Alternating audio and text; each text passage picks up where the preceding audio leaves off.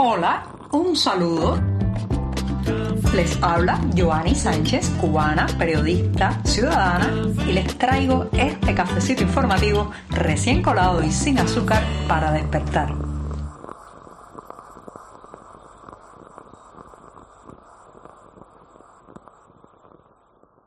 Un cafecito amargo cada miércoles es tan, tan importante para este programa informativo como el oxígeno para nuestra vida. Así que me voy a dar este buchito del 7 de diciembre de 2022 para después pasar a comentarles los temas más importantes de Cuba. Allá voy con este primer sorbito del día.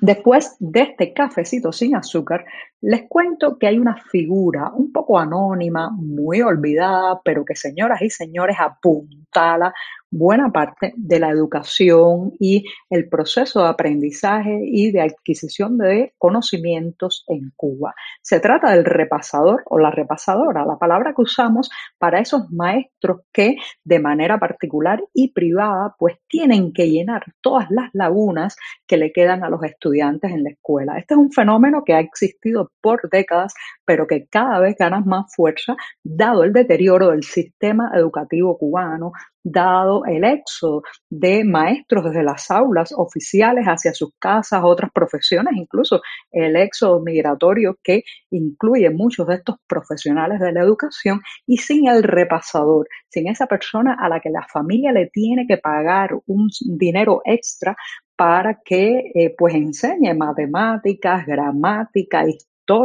y otras eh, asignaturas a sus hijos. Bueno, pues sin eso, créanme que el sistema de aprendizaje y las bases de conocimientos que tendrían los cubanos hoy serían aún más rudimentarias, aún de peor calidad.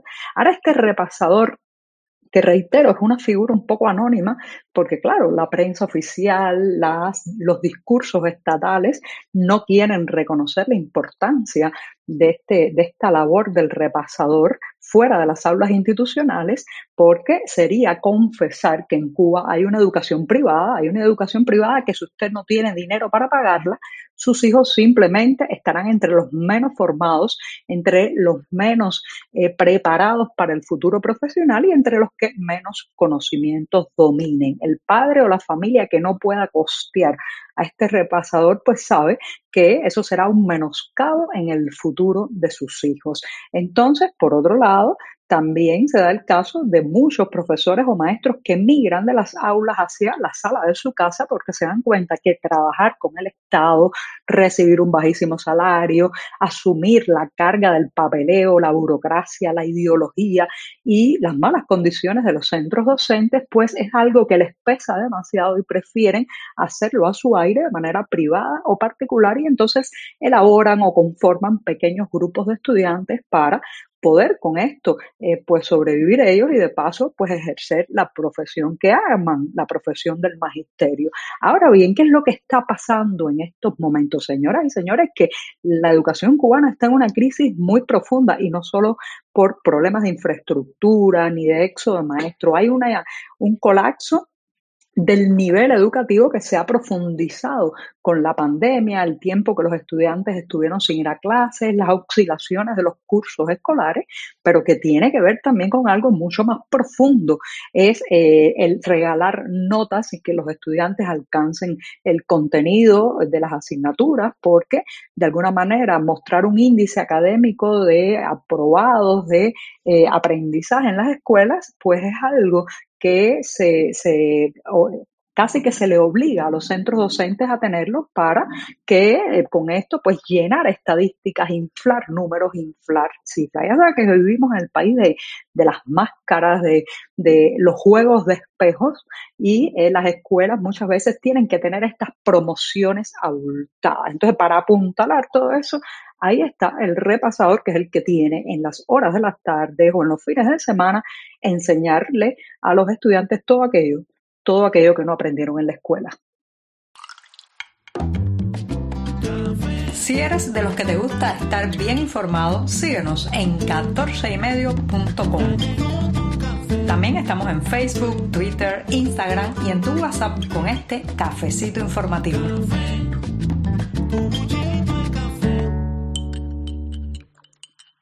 No, usted no se equivoca y su bolsillo tampoco. La vida en Cuba está cada vez más cara y los precios de los alimentos y los productos básicos suben y suben. Así lo ha tenido que confesar incluso la oficialista Oficina Nacional de Estadísticas e Información, conocida por sus siglas ONEI, que ha publicado los datos relacionados con el pasado mes de octubre, un mes en que se dispararon los precios de los productos y los bienes y servicios.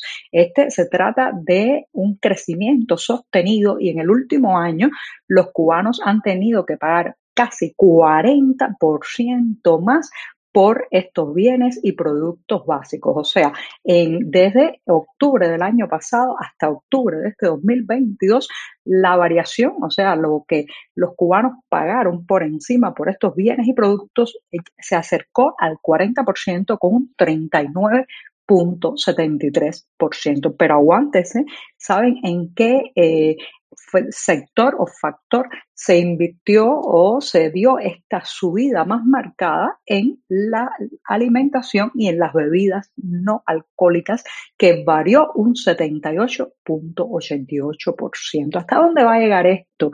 Estos precios papalotes, estos precios globos que suben y suben hasta la estratosfera y están dejando abajo a miles y miles de familias que ya cada día ven cómo su poder adquisitivo se desploma, como muchos de los productos que antes podían comprar ya son un lujo para ellos y eh, ven menguados cada vez con menos tiempo, con menos días entre que los cobran y lo gastan su salario mensual. Así que ya saben, los cubanos en un año pagan 40% más por los bienes y los productos.